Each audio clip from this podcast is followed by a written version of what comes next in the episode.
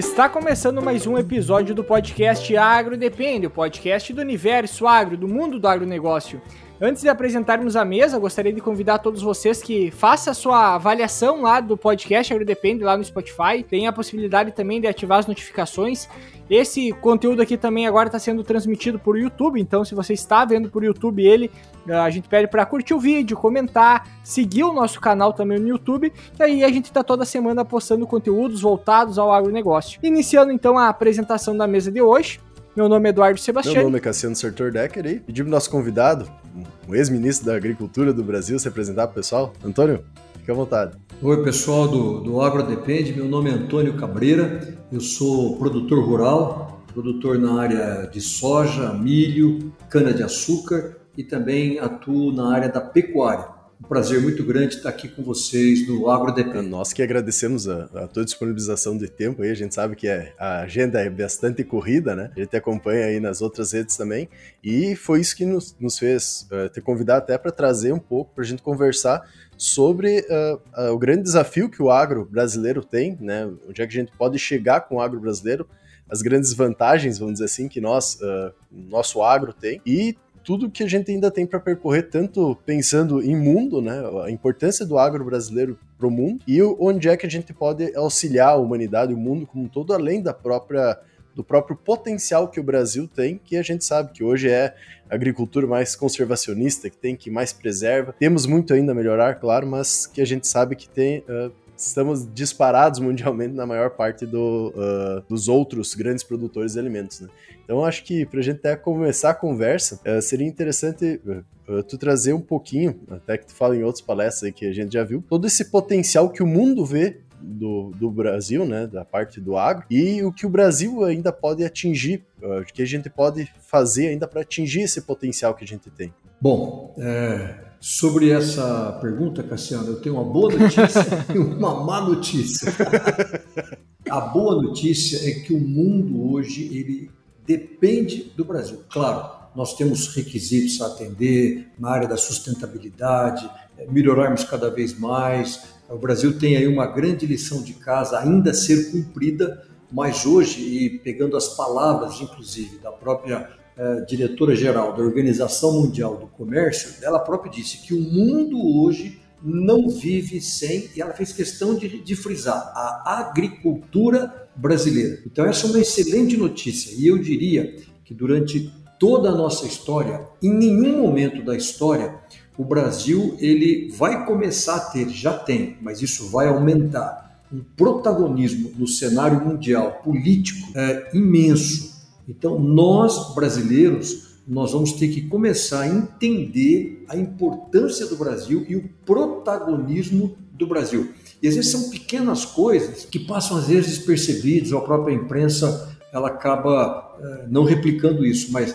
recentemente, por exemplo, o secretário da Agricultura, porque lá nos Estados Unidos é secretário, que é o ministro da Agricultura dos Estados Unidos, ele, numa própria entrevista que não tinha nada a ver com o Brasil, ele disse assim: olha, mas para o Brasil não pode faltar fertilizantes. Quer dizer, quando que a gente via uma autoridade lá dos Estados Unidos fazer uma referência aqui ao Brasil a questão dos fertilizantes? Então essa é uma excelente notícia. E qual que é a má notícia? Que na realidade não é nem tanto uma má notícia, mas assim, esse protagonismo ele vai incomodar. Ou seja, nós vamos é, ocupar o mercado e cada vez mais nós vamos ocupar esse mercado com eficiência, com sustentabilidade de uma maneira que ninguém tem. Então hoje eu posso dizer que o Brasil produz uma proteína animal ou uma proteína vegetal com sustentabilidade a um custo que nenhum outro país no mundo consegue produzir, nem mesmo o nosso vizinho aqui, Argentina. Então isso vai incomodar. Então nós temos que começar a diferenciar, e eu creio que hoje a sociedade brasileira, principalmente a mídia, eu diria assim, uma parte da elite, ela não entendeu isso e aí nós temos que estar preparado para essas críticas que a gente vai receber. E essas críticas, na realidade, elas mascaram, elas estão tangenciando esse problema e às vezes aí sobe uma, entre aspas, cortina de sustentabilidade, a questão da Amazônia, mas não é nada disso. Na realidade é porque a gente está incomodando. Não sei se vocês viram aí recentemente, até eu comentei aí, Por exemplo, agora na segunda-feira houve uma reunião conjunta do, do secretário de Agricultura da Europa, da Comunidade Europeia, e do secretário da Agricultura dos Estados Unidos. Eles soltaram uma declaração conjunta. Essa declaração ela é um negócio assim é, incrível para que o brasileiro possa entender como é que a gente vai incomodar. Nessa declaração, de, é, nos últimos anos agora, praticamente nos últimos 15, 10 anos na Europa, praticamente 800 fazendas por dia foram fechadas. Por quê? Porque eles não têm poder de competição. E dois terços dessas fazendas europeias, elas são familiares com menos de 5 hectares. Então, nesse mundo globalizado, altamente competitivo, quer dizer, é por isso que você vê uma reação muito forte em relação ao acordo Mercosul-Europa. Por quê? Porque esse acordo, por exemplo, dá aí um item, apenas um dos itens, nós podemos fechar a indústria açucareira da Europa porque lá eles produzem o açúcar da beterraba. E o açúcar de cana nosso aqui, ele é extremamente competitivo. Então, para abrir esse nosso é, bate-papo, essa boa notícia e essa má notícia. A má notícia, na realidade, é nós, como sociedade, como brasileiros, né? porque às vezes eu vejo alguém somar coro, às vezes artistas, é, gente da televisão, jornalistas, eles não entendem que essa crítica, às vezes, ela não é uma crítica uh, honesta no sentido de uma preocupação ambiental, mas muito mais é uma preocupação comercial, porque caem as barreiras comerciais e começam a subir essas barreiras artificiais, evitando essa competição. Não sei se vocês viram, é, por exemplo, agora, é, a França acabou de mudar o nome do seu Ministério da Agricultura. Antes, durante muito tempo, se chamou Ministério da Agricultura, e agora teve um, um salão internacional é, de agricultura. Olha que coisa interessante o discurso do, do, do presidente Macron eh, nesse salão, e ele inclusive mudou o nome, agora se chama Ministério da Agricultura, e olha que coisa interessante, da soberania alimentar. Puxa, poderia ser menos segurança alimentar, mas soberania alimentar. E ele mesmo fala: como é que pode 70% da nossa comida ser importada? Nós temos que produzir isso. O ministro da Agricultura, há pouco tempo, na França, disse: comer um bife, de, é, comer um peito de frango brasileiro não é a mesma coisa do que comer um peito de frango francês. Não tem isso, isso não pode, isso não existe. Então você percebe que eles não têm mais alternativas e eles começam agora a dizer, olha, tem que ser só porque é francês. Então, você vê, é um protecionismo. Então nós temos que estar preparado para esse mundo novo em que a gente está incomodando, que estamos dando cotoveladas aí, ocupando um espaço, a gente tem que estar um pouco preparado. Mas é uma boa notícia porque isso significa divisas para o país, geração de empregos e tantas outras coisas. Né? Até numa conversa que a gente teve com a Marie Bartz, a filha do, do Herbert, né? hoje ela está em Portugal e ela comentou exatamente isso, que hoje o trabalho que ela está desenvolvendo lá em Portugal está trazendo toda a parte do conhecimento que a gente tem aqui, de, de, uma produção mais sustentável, vamos dizer assim, né? Que lá é um sistema ainda que é virado uh, todo solo, é revolvido. Uh, acaba degradando mais, né? E daí aqui o nosso sistema que a gente tem, eles estão tentando trazer para aqueles produtores para desenvolver uma região em Portugal, porque até isso eu não esqueço da conversa que a gente teve com ela. Lá eles são muito bons em cobrar mas são muito ruins, vamos dizer assim, de fazer. É a questão como nós somos eficientes e trazer para toda a parte sustentável também que a gente consegue fazer, né? Então acho que isso que tu comenta tá totalmente ligado com o que ela falou também. Né? Uh, nós acabamos conseguindo ser mais eficientes tanto na produção para diminuir custo e ser viável a produção, né? Que é aqui a questão do álcool que tu comenta pegando a cana, que é o maior mercado, né, que produz álcool, mas a gente vê uma grande, um grande aumento da própria questão do etanol de milho e a utilização total desses subprodutos que depois de tu utilizar, né? Por exemplo, cana hoje gera energia elétrica com bagaço, né? Tu gera Sim. o álcool. Uh, o que sobra ainda disso aí, tu gera, uh, transforma em fertilizante. Já tu vai pegar no milho, tu gera o DDG lá, que vai virar uh, proteína animal posteriormente. Tu gera óleo de milho, tu, tu gera o próprio álcool, né? Então tu acaba não tendo perda e tu aumenta muito a tua eficiência, né? e tu começa a desenvolver toda uma região, uh, todo o Brasil, e a gente começa a observar também o potencial que a gente pode chegar ainda porque no final das contas, a nossa agricultura ela acaba sendo muito ineficiente ainda, né? Então, o que a gente ainda assim, pode chegar a atingir é muito grande. Não, eu não tenho dúvida, mas uma coisa que já nos surpreende, você falou, usou várias vezes a palavra aí, eficiência. Olha que coisa engraçada. Se você pegar aí 2020 para 2022, é, é um, ainda é pandemia, se a gente for analisar bem.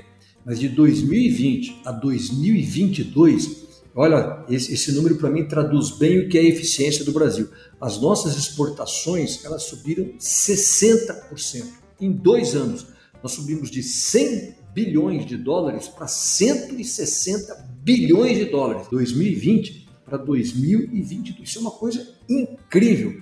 Assim, eu diria que surpreende até nós mesmos brasileiros. Vocês viram recentemente aí o PIB hoje o PIB agropecuário ele é maior do que o PIB da Argentina. Se você pegar a safra de soja somente de Mato Grosso em 2023, vai ser uma safra de soja maior do que toda a Argentina. Então isso começa a descortinar realmente o, futuro que a gente tem, ocupação de terras degradadas.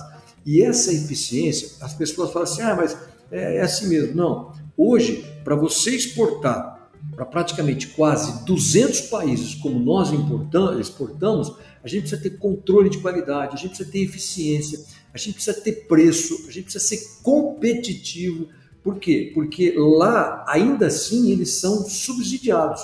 Eu vou te dizer uma coisa: esses dias que eu participei de uma, de uma cerimônia, para te dar um dado também que eu gosto muito de usar. Se você pegar um melão produzido no Nordeste, porque a gente está falando muito de grãos e soja, mas é em tudo que o Brasil tem sido eficiente. Se você pegar um melão no Nordeste, exportar esse melão lá para Portugal, onde a filha do Bart está lá, quando esse melão chegar lá, ele não vai só chegar num preço melhor, mais competitivo, mas esse melão brasileiro em Portugal, quando comparado com um melão produzido na Europa, nem precisa ser em Portugal, qualquer outro lugar, o melão brasileiro ele emitiu menos CO2 do que um, um, um melão europeu. Então isso é uma coisa incrível. Você tem um transporte, nós temos que cruzar o Oceano Atlântico e mesmo assim, a gente, porque nós somos uma fábrica de, de, de, de, de, de, eh, de massa, de produção de massa verde aqui no Brasil. Então isso dá um poder de competitividade assim incrível. E se a gente pensar, você estava falando em termos do que pode ser, eu acho que a gente tem que começar nós como, como é, produtores agora é, não é apenas em aumentar a nossa produção que nós temos condições. Eu acho que o Brasil ele tem perfeitamente condições de superar os Estados Unidos na produção de grãos. Os Estados Unidos está produzindo aí 380 milhões de toneladas de milho, 120 milhões, 130 milhões de soja, 500 milhões de toneladas. O Brasil tem todas as condições de ultrapassar essa marca de meio bilhão de toneladas uh, de grãos. Não, não, não, tenho dúvida nenhuma. Mas não é só isso que a gente está falando, desse volume nessa quantidade. Nesse futuro, o futuro é a economia do carbono neutro, né? ou, ou a gente poderia chamar a, a economia ambiental. Uhum. Isso, esse, porque a gente sempre teve, né? Teve lá o ciclo da cana-de-açúcar, o ciclo da borracha, o ciclo do ouro. Eu diria que esse ciclo da economia ambiental vai ser o principal ciclo da nossa história, maior do que qualquer um desses outros ciclos econômicos que a gente teve no passado. Então, não é ufanismo, não é nada. Eu só estou dizendo isso, inclusive, que a gente tem que se preparar para isso. E uma das coisas que a gente tem, a gente sempre tem uma frase do escritor Shakespeare que ele fala assim que a gente está sempre reclamando do que falta e a gente se esquece de valorizar aquilo que a gente já tem. Então, uma coisa que a gente tem que aprender é o seguinte: nessas, nessas, uh, nesse parto de crescimento, nessas dores de crescimento, sempre vai faltar infraestrutura para a gente. Claro, nós temos uma grande lição de casa, nós somos burocráticos, falta licenciamento, a gente pode conversar sobre tudo isso. Mas tem uma coisa diferente, por exemplo, os Estados Unidos não conseguem mais aumentar a safra de soja. Agora, nós, a cada ano, a gente está aumentando. Então, você tem porto para exportar X, o ano que vem é X mais 3 milhões. Passa mais um ano, é X mais 5 milhões. Então, Sempre as estradas vão estar congestionadas, sempre vai faltar porto. Por quê? Porque nós ainda não estabilizamos esse crescimento. A gente também tem que entender e ter um pouco a visão disso que está que está acontecendo no país, né? Tudo isso que tem, tem acontecido com essas dificuldades ainda, pega, por exemplo, assim, agora na, no sul do país, basicamente a gente está passando por um período de estiagem, só que quando tu vai ver o balanço do Brasil em relação à produtividade, sempre está produzindo mais. Então, uh, sempre a gente busca um equilíbrio, digamos assim, porque um, um, alguns estados produzem um pouco menos, outros estados vão produzindo um pouco mais. Isso vai equilibrando e o país segue crescendo. Nós temos um livro que é do Elmar Floss até, que ele fala a respeito da. Uh, faz uma análise basicamente do mercado desde 1980, se eu não me engano, ou 78, uh, até 2000 e, 2018, se eu não me engano, e fazendo uma análise basicamente de dados mostrando as sete principais culturas do Brasil, né, culturas mais voltadas à lavoura em si, uh, e o quanto a gente, em, alguma, em alguns casos, reduziu a quantidade de área produtiva e aumentou uh, de forma significativa a produtividade, ou seja, a produção também, não só a produtividade, como também a produção. E isso vai ser um caminho, ou seja, o Brasil, ao mesmo tempo que aumenta a sua produção, a sua produtividade, ele vai conseguir, consequentemente, talvez desenvolver até outras culturas, começar a ser, uh, ser um exportador de, outras, de outros alimentos também e ser cada vez mais forte, concorrendo cada vez mais com outros países. Então, nosso potencial de, de, crescimento é gigantesco e ainda, como foi comentado antes, a gente, se começar a aproveitar tudo e aplicar tudo que se sabe tem de tecnologia hoje em dia, esse potencial para ser feito agora já é muito maior. Por exemplo, que a gente fala, por exemplo, sobre o plantio direto, que é o básico do básico, né? Uh, hoje, pelo levantamento que se tem do plantio direto, se eu não me engano, acho que é 30, 40% do país que estaria implementando, agora eu não lembro exatamente o número. Mas se a gente vai pegar plantio direto, ou seja, plantar sobre a palha, pode ser. Isso, sistema mas sistema plantio, plantio direto, esse número é muito menor, talvez inferior a 10%. Então, ou seja, a gente tem ainda com o que a gente já sabe há muito tempo, se bem implementado, ainda pode crescer muito mais aqui para frente, né? Sim, sim. E, e, eu acho que nesse ponto, duas coisas que eu queria falar. É, primeiro sobre números, né? Uma coisa interessante hoje, a economia moderna, ela fala muito naquilo que eles estão chamando de desmaterialização, ou seja, você produzir mais com melhor qualidade, mais eficiente, usando menos recursos naturais, ou seja, você sendo ambientalmente amigável. Eu vou usar menos, eu vou extrair menos. Só que quando a gente fala isso em algum debate, em algum congresso, as pessoas geralmente lembram na Apple, em outras tecnologias. E isso é verdade. Se você pegar, por exemplo, um, um, um celular como esse, esse celular aqui hoje, por exemplo, é, se eu comparar com o meu pai, que era um agricultor, até mesmo com o meu avô. Meu avô, por exemplo, ele tinha que ter uma câmera que hoje eu tenho dentro desse celular. Esse celular eu tenho um despertador. Eu não preciso mais ter aquele despertador na fazenda, porque eu tenho ele aqui. Só colocar aqui, eu, eu ponho a hora que eu quero acordar, está aqui dentro. Aqui eu tenho uma calculadora. Antes eu, eu tinha que ter uma calculadora é, separada. Uma filmadora. Hoje eu tenho a filmadora. E tantos outros itens. Então, se você pegar, você tem mais de 40, às vezes 50 é, outros produtos eletrônicos que você tinha que ter, estão todos hoje num único equipamento. Então isso é desmaterialização, ou seja, eu consegui colocar tudo com pouco recurso, recursos naturais, e ter um equipamento que substitui tudo aquilo. Então esse negócio é incrível. Só que eu vou dizer, hoje, no, no campo brasileiro, nem a Apple conseguiu fazer o que a gente está fazendo. Eu gosto, por exemplo, de usar muito o exemplo do algodão. Se você pegar de 1980 a 2020, 40 anos, de plantio de algodão. A nossa área plantada de algodão reduziu 60%, então menos da metade do que a gente tinha em 1980. Só que a nossa produção de algodão aumentou 330%. Percebeu? Você tem uma redução da área de 60% e um aumento da produção de 330%. Isso é um negócio incrível. Com menos área menos utilização de água, menos recursos naturais, você oferece para a sociedade mais produtos e no caso aqui mais algodão. Então isso é um negócio assim incrível e que a gente tem que saber vender isso. E fazendo a gente não consegue. Eu sempre digo, é, o mundo hoje é dos contadores de histórias. Né? Quem sabe contar a sua história. Eu acho que falta um Steve Spielberg é verdade brasileiro nós temos que contar melhor a nossa história. Porque a hora que você começa a contar, você vai numa reunião que não tem nada a ver. É, ontem eu estava numa reunião, por exemplo, do setor varejeiro, comecei a falar, não, mas você está tá enganado. Não, é, essa é a nossa. Aí as pessoas começam a entender. Então, o país que nós temos é incrível. E, e uma outra coisa que a gente precisa é, começar a entender, nós podemos melhorar muito mais se a gente tiver liberdade para empreender. Talvez hoje o maior problema que a gente tem é essa falta de liberdade, porque agricultor capacitado a gente tem, terra a gente tem, o que falta é esse, esse tripé ser completo com essa liberdade de empreender, menos regulamentação, menos licença, menos burocracia, menos Ministério Público, todas essas dificuldades que a gente faz. E o próprio sistema de plantio direto é um exemplo para mim do que a liberdade pode fazer sem o Estado. Porque o plantio direto ele não foi feito pelo governo, não. Foram agricultores que desenvolveram isso. E hoje, por exemplo, olha só que coisa interessante. Eu, eu sou produtor de soja no Mato Grosso e no Pará, além de Minas e São Paulo.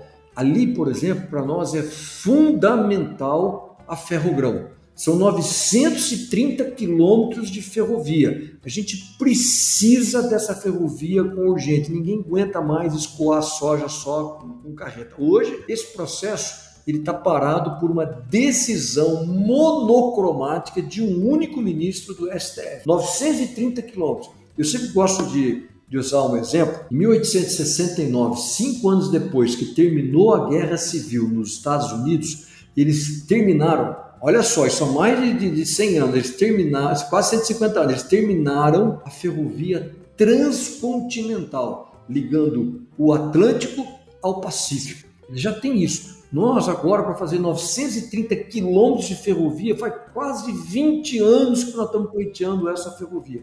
E ela vai mudar todo o quadro. Não sei se vocês sabem que hoje os portos do Arco Norte, se você pegar ali é, Santarém, Barcarena, Itaqui, eles estão já exportando mais grãos do que os portos do sul. Se você pegar ali Santos, Paranaguá, Rio Grande, então isso está mudando essa logística. E porque lá a logística é imbatível. Né? Ou a soja que você solta por Santarém ou pelo norte, ela está muito mais próxima do mercado consumidor. Então você tem um poder competitivo também muito maior. Agora, a burocracia atrapalha tudo isso. Então, quando a gente puder ter liberdade, sabe, para a gente poder implementar esses projetos, fazer essas grandes coisas, o quadro ainda vai ser muito melhor daquilo que a gente já é muito bom. Eu acho que é interessante a gente trazer duas questões. Uma do algodão que tu comenta, né? A gente aumentou tudo isso de área fazendo o algodão mais sustentável, vamos dizer assim, e uh, humanamente uh, mais uh, amigável do mundo.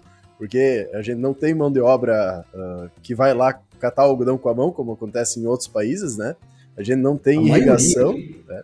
a gente não tem irrigação, então não tem problema de alguns escândalos ambientais que aconteceram em outros, outros países pela produção de algodão irrigado, onde é que são países mais desérticos e, e teve um, uma grande utilização, sanitização das, das áreas e tudo mais.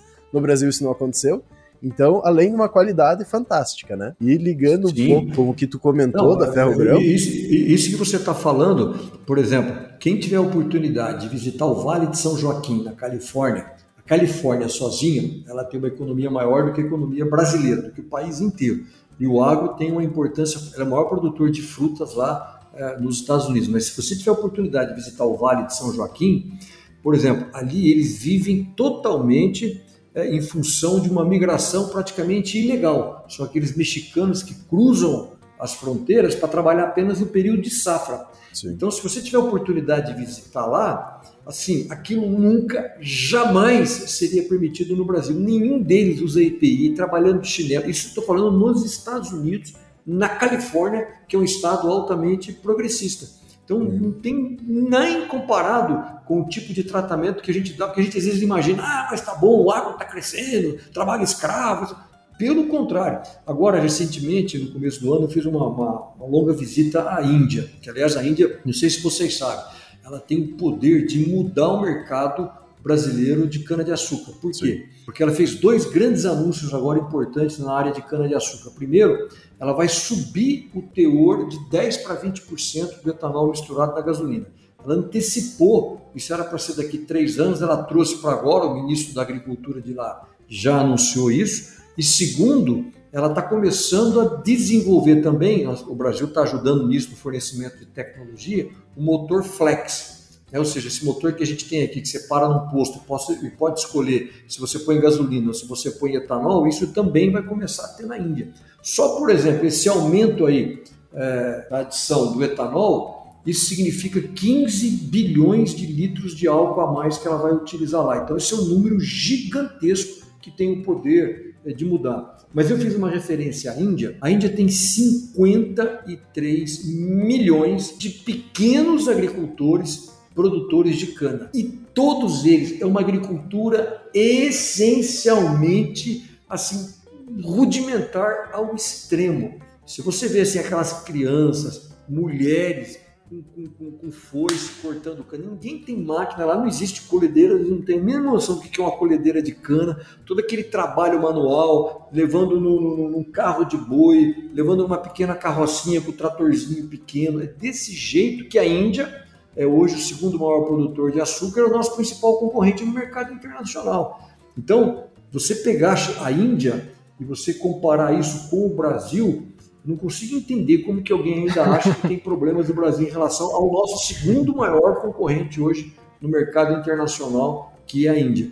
Então essas coisas elas precisam ser contadas, elas precisam ser mostradas para que a sociedade e principalmente os próprios brasileiros, né, eles parem de a gente ter esse fogo amigo. Às vezes você vê aí, é, uma, é, muito triste, de repente você pega aí uma campanha de artistas de televisão contra o agro, jornalistas contra o agro.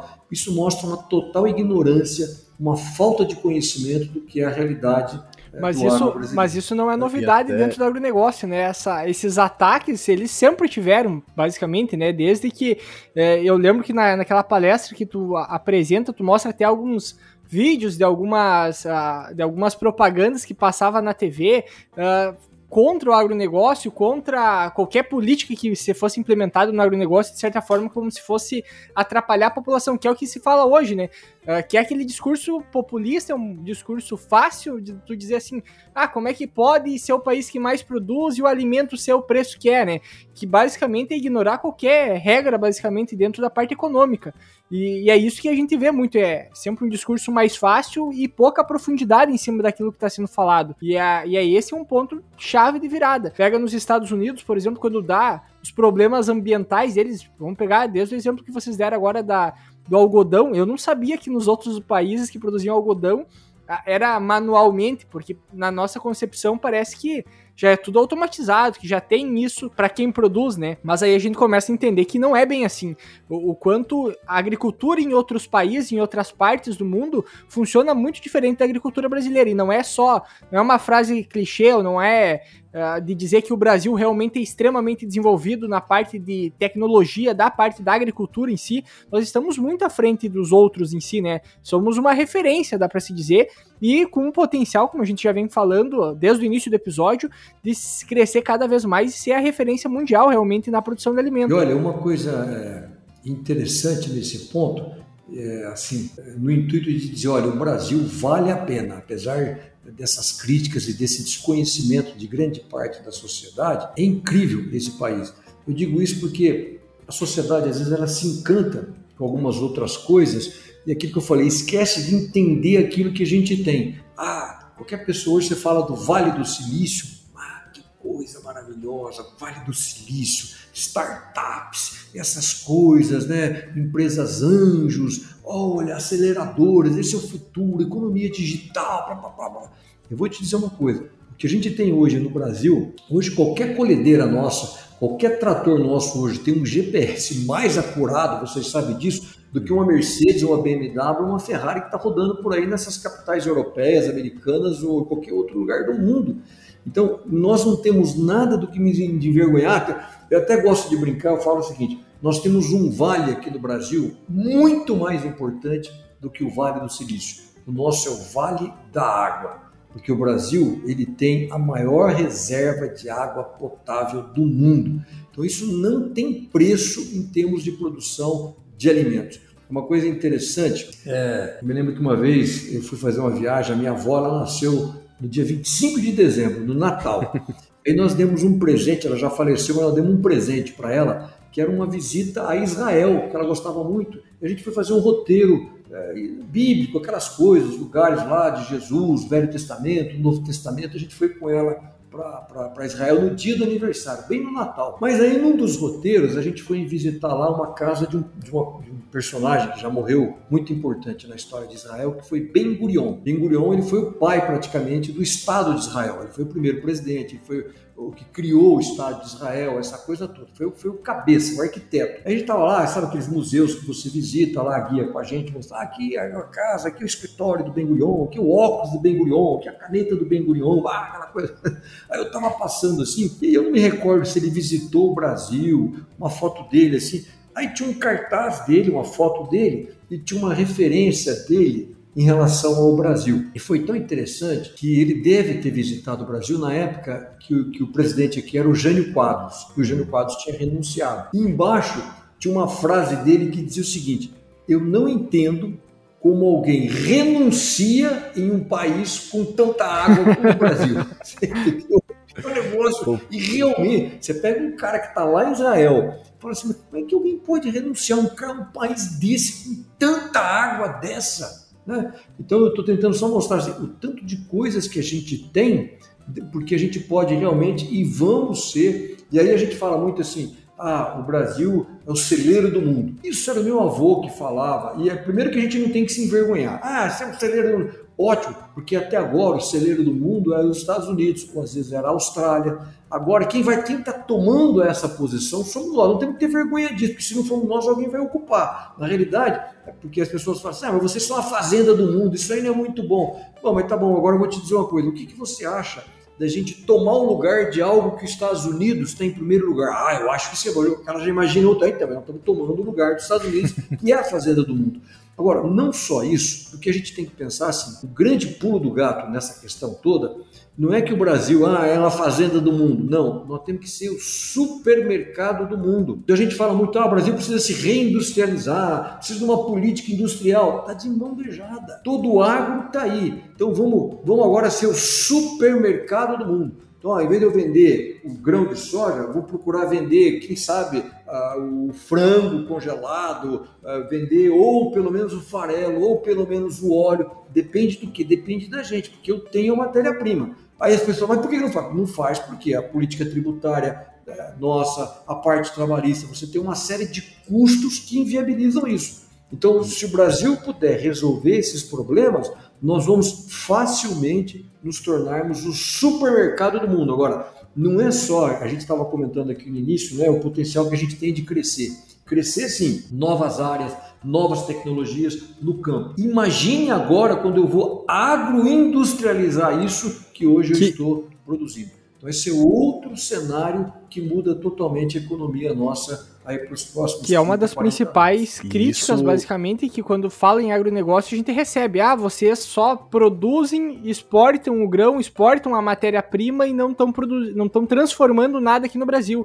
Eu não lembro se quem foi, ó, talvez tenha sido até, até você mesmo que eu, que eu ouvi falando a respeito disso, que, por exemplo, ah, o Brasil exporta muito café, é uma referência na produção de café e aí a gente importa cápsula de café, sabe? Uma, uma coisa nesse sentido, porque é uma questão tributária, que é uma questão de, uh, de, de política entre países, basicamente, também, né? Em relação a, a esses tributos.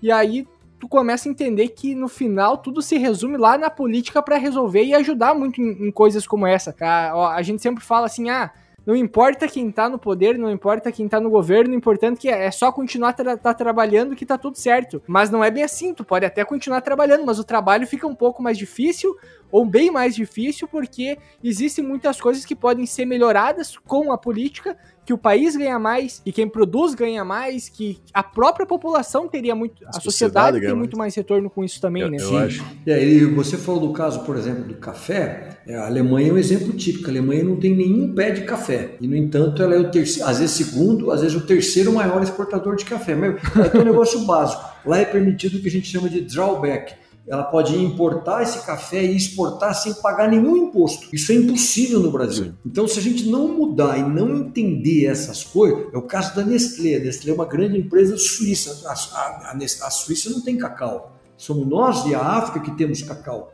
Então a gente tem que entender, mas só que infelizmente hoje Brasília, eu diria o governo, ele olha o agro como algo para extrair recursos. Claro que o agro, o agro, tem que pagar impostos, não se trata de, de não, é, não vamos pagar imposto, não é isso.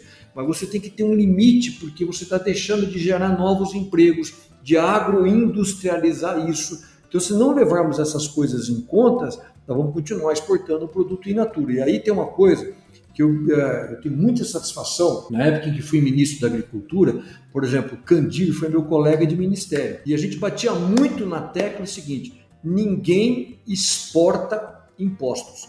E aí a gente conseguiu aprovar uma lei, que no fim acabou levando o nome da lei dele, chamava Lei Candir, porque hoje as exportações agrícolas, elas, agrícolas do produto em si, elas não pagam imposto. Mas se você for exportar o óleo de soja, paga imposto. Então isso é uma barbaridade. Aliás, uma coisa interessante, só para vocês terem uma ideia, de tudo isso que a gente está falando, tem um gargalo, tem um ponto fraco, que a gente não comentou aqui, depois a gente até pode comentar. Mas o principal ponto, ponto fraco hoje do agronegócio brasileiro é a nossa dependência dos fertilizantes. Aí, dependendo do fertilizante, potássio, seja lá o que for, o cloreto, você vai importar até 90%, 95% do produto é importado. Então, isso uhum. é um uhum. gargalo, porque em algum momento de crise, guerra na Ucrânia, como aconteceu, você imagine o Brasil sem, sem fertilizante, sem adubo. Então, isso é, isso é um problema. Mas chegamos num ponto em que o fertilizante importado por, por essa selva tributária que a gente vive, ele era isento de impostos e fertilizante produzido no Brasil pagava imposto. Então, para você ver como às vezes a tributação ela mata qualquer iniciativa, fora tributação, Ministério Público, questão ambiental, uma série de iniciativas para que a gente possa avançar e ter aí mais, até mais sustentabilidade, mas mais segurança na atividade que às vezes falta aqui no Brasil. E entra outra questão, né? Só trazendo, acho que é importante, que tu comentou antes, por exemplo, da própria Ferrogrão, o quanto uma, uma infraestrutura dessas pode melhorar e auxiliar a, a sociedade, trazendo mais divisas, sim, uh, facilitando e diminuindo o custo, porque só quem pega a BR-163 sabe o que é andar na BR-163, com a quantidade de caminhões que tem passando, indo principalmente para Meritituba levar uh, os grãos, né, para depois ir para o porto, uh, ir no porto em Meritituba. E tu vê a quantidade de, uh, das estradas como estão, o desenvolvimento como é, o custo que isso tudo gera, a quantidade de empregos que estão deixando de ser gerados também por uma falta de industrialização e por um imposto muito alto para essa industrialização nacional. E tu vê que outros locais do país que podiam estar desenvolvendo mais agricultura, trazer essa industrialização, uh, não somente uh, de industrializar o produto em si, mas o que a gente vê onde é que tem agricultura, se traz um desenvolvimento para a região. Quem já está no 613 e tentou ficar no hotel sabe que se tu não ligar um dia antes, tu não consegue hotel, porque tá tão movimentada a região de pessoas de fora, de, de, de, que estão rodando, porque tá movimentando aquela região, o agro acaba tendo uma necessidade muito grande de recursos e acaba empre, empregando muitas pessoas, diferente muitas vezes uma pecuária extensiva e tu não tem uma necessidade disso. Então tu tem toda uma movimentação uh, nos municípios onde é que tu tem toda essa parte da agricultura e que depois vem a industrialização que aumenta ainda mais, e muitas vezes não é observado, né? Tu vai pegar o Mato Grosso, o desenvolvimento do norte do Mato, do Mato Grosso que tem hoje, ele é muito ligado com a questão da agricultura, gera, eh, produção, desenvolvimento de divisas graças ao agro, né? E muitas vezes isso não é levado em consideração. Um desenvolvimento Sim. também no interior do país, não só dos grandes centros. Né? Não, é verdade. E uma coisa eh, interessante nisso que você está comentando é incrível a questão da ferrogrão, porque talvez, assim, não haja no mundo hoje nenhum projeto ambiental, você pode pegar qualquer ranking de classificação, nenhum projeto de impacto ambiental tão grande como a ferrogrão. Assim, se você começar a mensurar a quantidade de caminhões de diesel que não vão emitir mais CO2, que você vai tirar da estrada e você vai jogar numa ferrovia, é um negócio incrível, os números são assustadores. Eu não, assim, deveria ser motivo desse país parar e fazer uma grande passeata a respeito da Ferrogrão. Porque todo mundo fala de meio ambiente, fala, mas ninguém. Eu acho que o Leonardo DiCaprio, a Gisele Bündchen, devia fazer um vídeo, de, oh, queremos uma Ferrogrão, precisamos da Ferrogrão, porque vão ser milhares de litros de diesel que vão deixar de emitir CO2, fala muito de emissão de CO2, não tem nada que a gente pode, assim, ó, numa, numa girada de chave, parar de, de, de emitir CO2 como a Ferrogrão e ninguém fala nada. Ah, ferrogrão, fica quieto. Então, então é, um, é um absurdo isso. Então, a gente precisa conhecer aqui, aquilo que eu falo, repetindo. Nós precisamos contar melhor a nossa história que a gente não está contando. E apesar disso tudo, dessas dificuldades todas, questão tributária, eh, peso que a gente tem dessa burocracia, não sei se vocês sabem, mas o ano passado o Brasil foi o segundo maior exportador de alimentos industrializados do mundo, exportando para quase 200 países. Então, assim, não, claro que poderíamos ser muito mais, sim, poderíamos ser o primeiro disparado, mas também não é que nós não temos é, mais da metade da nossa safra, ela é agroindustrializada. Então a gente tem uma, uma agroindústria forte, é. Claro que poderia aumentar mais, sim. Agora, nós temos inúmeros desafios, inúmeros, inúmeros. Eu, sempre gosto de usar outro desafio interessante, por exemplo, na parte econômica. Olha que coisa interessante isso. Nós somos o maior produtor de suco de laranja do mundo. Se você tirar o mercado norte-americano, de cada 10 copos de suco de laranja que o mundo bebe, 7 foram produzidos aqui no Brasil. Só que quem dita o preço do suco de laranja? A Bolsa de Nova York. Nós não, nada. Nós somos o maior produtor de açúcar do mundo. Quem dita o nosso preço? Bolsa de Nova York. Nós somos o maior produtor de soja. Você está, você está alguém está em Sorriso, Sinop, não é? Sinop. Somos o maior produtor aí de soja do mundo. Você é em Sorriso, Sinop, para onde você tem que olhar para fixar a sua soja? Para Chicago. Então, já pensou o dia que a gente tiver um ministro da Economia convocar e liderar um movimento, falar assim, olha, nós vamos criar uma bolsa aqui porque nós vamos começar a fixar. Olha que coisa interessante. Nós temos aqui o Brasil, que é o maior produtor e o maior fornecedor. E do outro lado, nós temos quem? O maior comprador, que é a China. Será que esses, esses dois não podem se entender e criarem uma bolsa para fixar o preço e não ficar intermediando via Chicago? E você já parou e pensou o tanto que a gente não movimentaria a nossa economia se a gente tivesse esse tipo de atividade aqui, fixar preço aqui? Não sei se vocês sabem, em média, o, uh, depende, claro, que do ano, às vezes a Bolsa de Chicago ela gira 20 vezes a safra mundial de soja. Já parou e pensou o que, que é girar num papel? O que você não está movimentando a economia, gerando empregos, brokers, corretoras, gente vendendo, agente financeiro. Então isso movimenta uma economia, um negócio incrível. Tudo isso poderia estar aqui. Né? E eu sempre gosto de utilizar. Às vezes a gente é, não entende isso e atira pedra sem saber realmente, né? Que o que, que é o segredo da bolsa? É uma figura que se chama especulador. Você precisa do especulador, porque se não tiver especulador, por exemplo, eu jamais ia conseguir vender a minha soja futuro. Então tem alguém que está especulando, que está achando que o preço da soja em 2024 vai ser esse preço. Então aí eu consigo fixar quando aquele preço atender os meus custos que eu tenho aqui de produção. Mas no Brasil, se você falar alguém está especulando, você está xingando o cara, ou vai aparecer no Jornal Nacional preso, algemado. Não, especulador. A gente não, especulador é um instrumento dentro da economia de mercado fundamental. Por quê? Porque eu, como é que eu posso vender minha soja? Tem alguém que está especulando. Ah, eu acho que a soja vai estar 190. Ó, ah, 190 é um preço bom, eu vou fixar. Então, esse cara especulou, ele está tentando ganhar em cima disso. Claro que está. Agora, se eu não tiver essa visão, esses instrumentos de mercado, que às vezes a gente não tem, a gente é refratário, quer tributar cada operação dentro de uma bolsa, acontece, você tem que ficar dependendo. Mas, hoje a gente, mas hoje a gente não depende deles também em função da, da, da potência que a, é os Estados Unidos em, em, em, relação também ao próprio dólar em si, por ser uma moeda de referência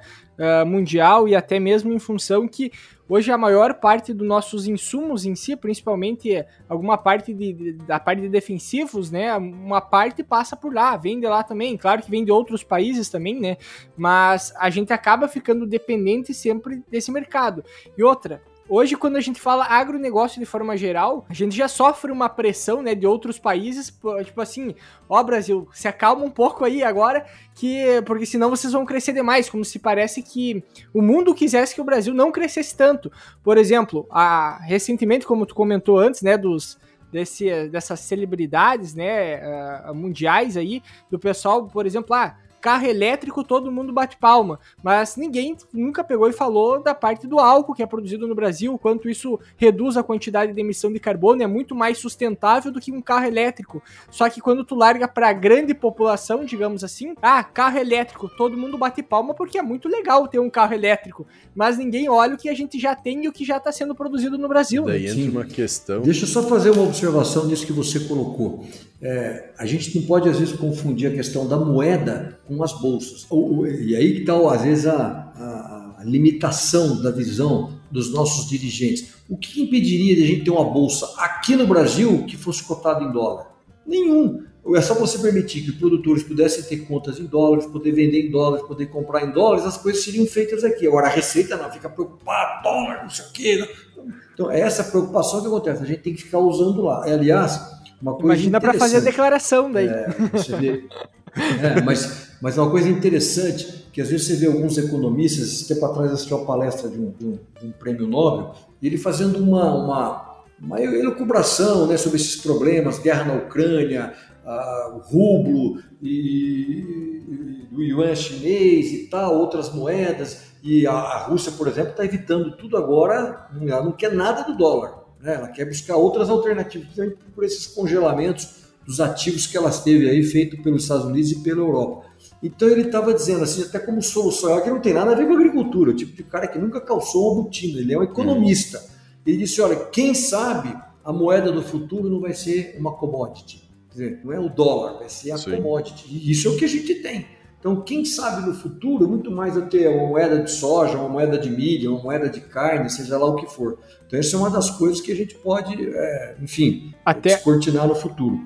E sobre a questão do, eh, do carro elétrico, só para complementar, hoje o carro mais eficiente ambientalmente do mundo é o carro etanol híbrido eletrificado. Não tem nenhum carro no mundo que emite menos CO2 do que ele. Melhor do que uns Tesla 100%, qualquer outro tipo de carro. No Brasil a gente já tem duas montadoras que têm esse carro, mas ninguém nem fala nada sobre isso. É o carro hoje ambientalmente mais eficiente do mundo e acaba ninguém falando isso. Eu estive no final do ano passado no Sudão do Sul, fazer uma visita lá. Sudão do Sul, olha só, 93% da população não tem energia elétrica. Para e pensa, só 7% tem energia elétrica. Então, como é que você vai falar em carro elétrico para 93% da população do país que não tem eletricidade? Não tem eletricidade significa que não tem hospital, que não tem escola, que não tem luz à noite, que não tem uma geladeira, não tem um micro-ondas, não tem nada. nada. Até que uma das coisas engraçadas que eu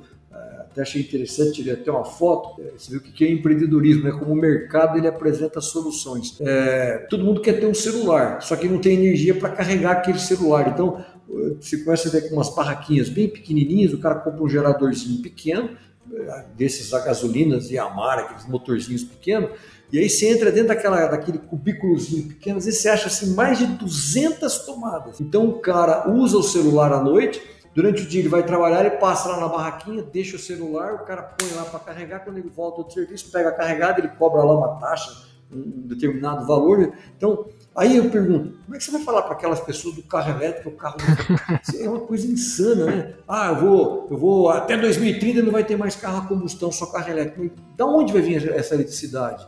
Do carvão? Pois é, então é, são, são assim, umas ideias e que são irreais, é, utópicas e que não vão resolver essa questão ambiental que a gente tanto precisa de soluções criativas e inovadoras, não de uma política só assim é, interesseira e sem resultados realmente concretos no futuro. E aí entra outra coisa que eu acho interessante a gente trazer também. Agora que tu estava comentando essa parte, o pessoal não tem nem eletricidade, a gente sabe que tem ainda uma questão de fome no mundo, né? Uma boa parte da população passa fome no mundo. E para tu e essas pessoas é que não tem renda muitas vezes para comprar esse alimento.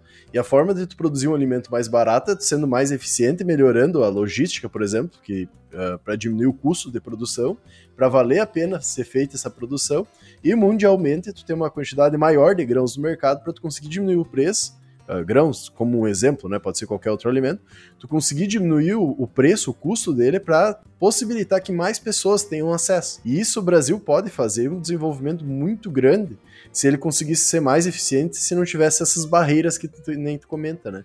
E Sim. dá a possibilidade desses outros países, que muitas vezes são esquecidos, de uh, a população ter acesso ao alimento, ter acesso, uh, mais acesso a essas questões, né? E muitas vezes acaba não acontecendo. A gente vê toda uma questão de uma crítica, muitas vezes, uh, da questão social do agro, da questão ambiental, e o Brasil consegue ser eficiente, uh, mesmo com todos esses entraves, né? Consegue ser eficiente ambientalmente, consegue uh, ser eficiente socialmente. Não é o responsável pela distribuição, mas pode ser o responsável por baratear o custo desse alimento e fazer chegar em mais pessoas e garantir a disponibilidade desse alimento. E isso muitas vezes o pessoal também não consegue entender. Muitas críticas são feitas de muito se produz no Brasil, mas tem gente passando fome no Brasil. E uma coisa não está uh, inteiramente correlacionada com a outra, né?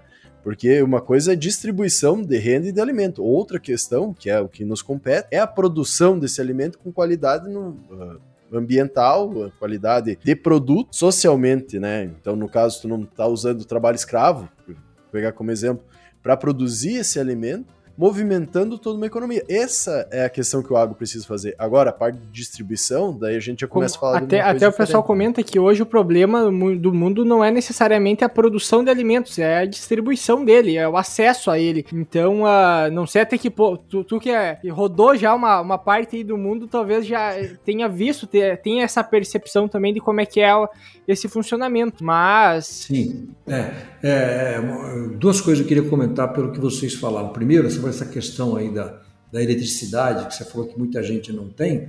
Eu tenho fazenda ali em Santarém, no sul do Pará. Ali, ainda, você tem cidades que são movidas a diesel. Eles não têm energia, é, são geradores. Nós temos ainda muitas termoelétricas no Brasil.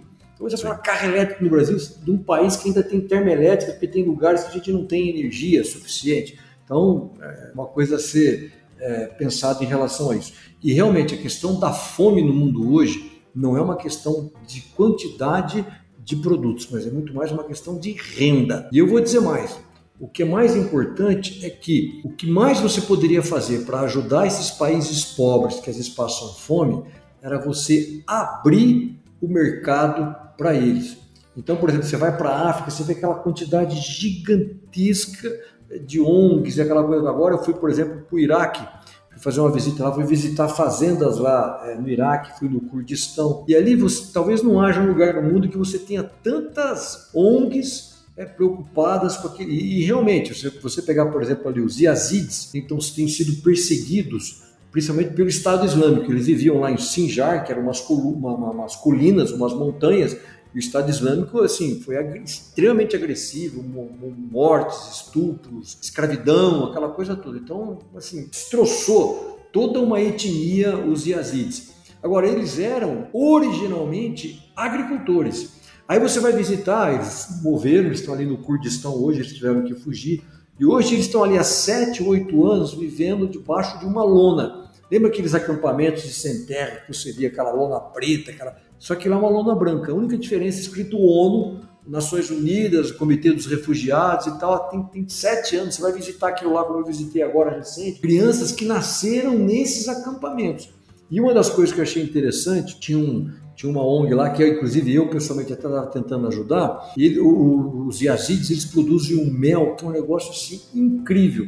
E olha só, eles estavam tentando produzir um mel para vender. Então, tentar passar aquela mensagem: olha, você aí que está preocupado com os Yazidis e mandar recursos, a gente vai te dar uma opção diferente. Começa a comprar o produto, uma maçã, um mel feito por eles. Então, nem que se às vezes tiver que pagar um pouquinho mais caro, mas paga, que você vai estar ajudando de uma maneira muito mais permanente, definitiva, dando uma verdadeira dignidade para eles. E é isso, inclusive, que a gente tem que pensar na questão do Nordeste. A gente sempre pensa no Nordeste, não sei o quê. O Nordeste é uma, ele tem um potencial incrível também na área do agro. Sim. Se você pegar o clima, a gente fala o agreste, esse clima.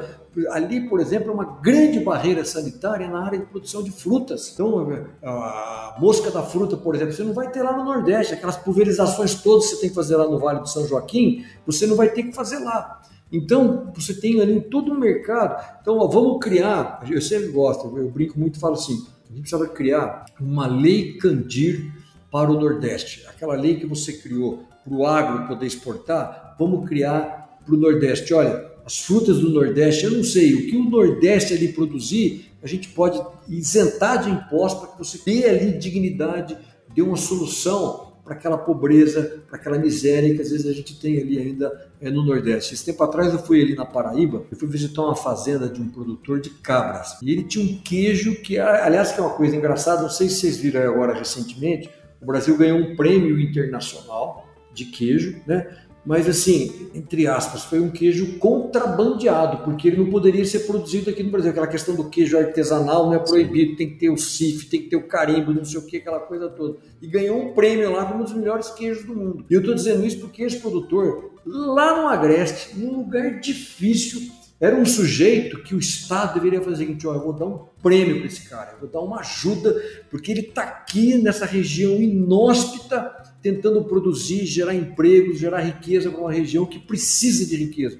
Mas não, ele não consegue, no caso ali, o serviço de inspeção estadual, para poder fazer o queijo de cabra e poder vender. Aí ele fez até um negócio interessante, até tirei uma foto, tem a, a tampa, é, né, o rótulo do queijo dele, da embalagem, e assim está escrito o nome da fazenda. Até ele é, ele é primo, segundo grau do, do daquele poeta Suassuna? Ariano Suassuna. É, do Suassuna. Mas aí ele, ele, pôs lá o nome da fazenda, o proprietário, o endereço e tal. Aí tem assim, no meio tem um buraco branco grande. Eu falei, puxa, ficou, né? Falei, não, esse buraco branco aqui é o dia que o governo resolver me dar o carimbo, eu vou colocar o carimbo aqui para poder vender o meu produto. Quer dizer, uma coisa incrível.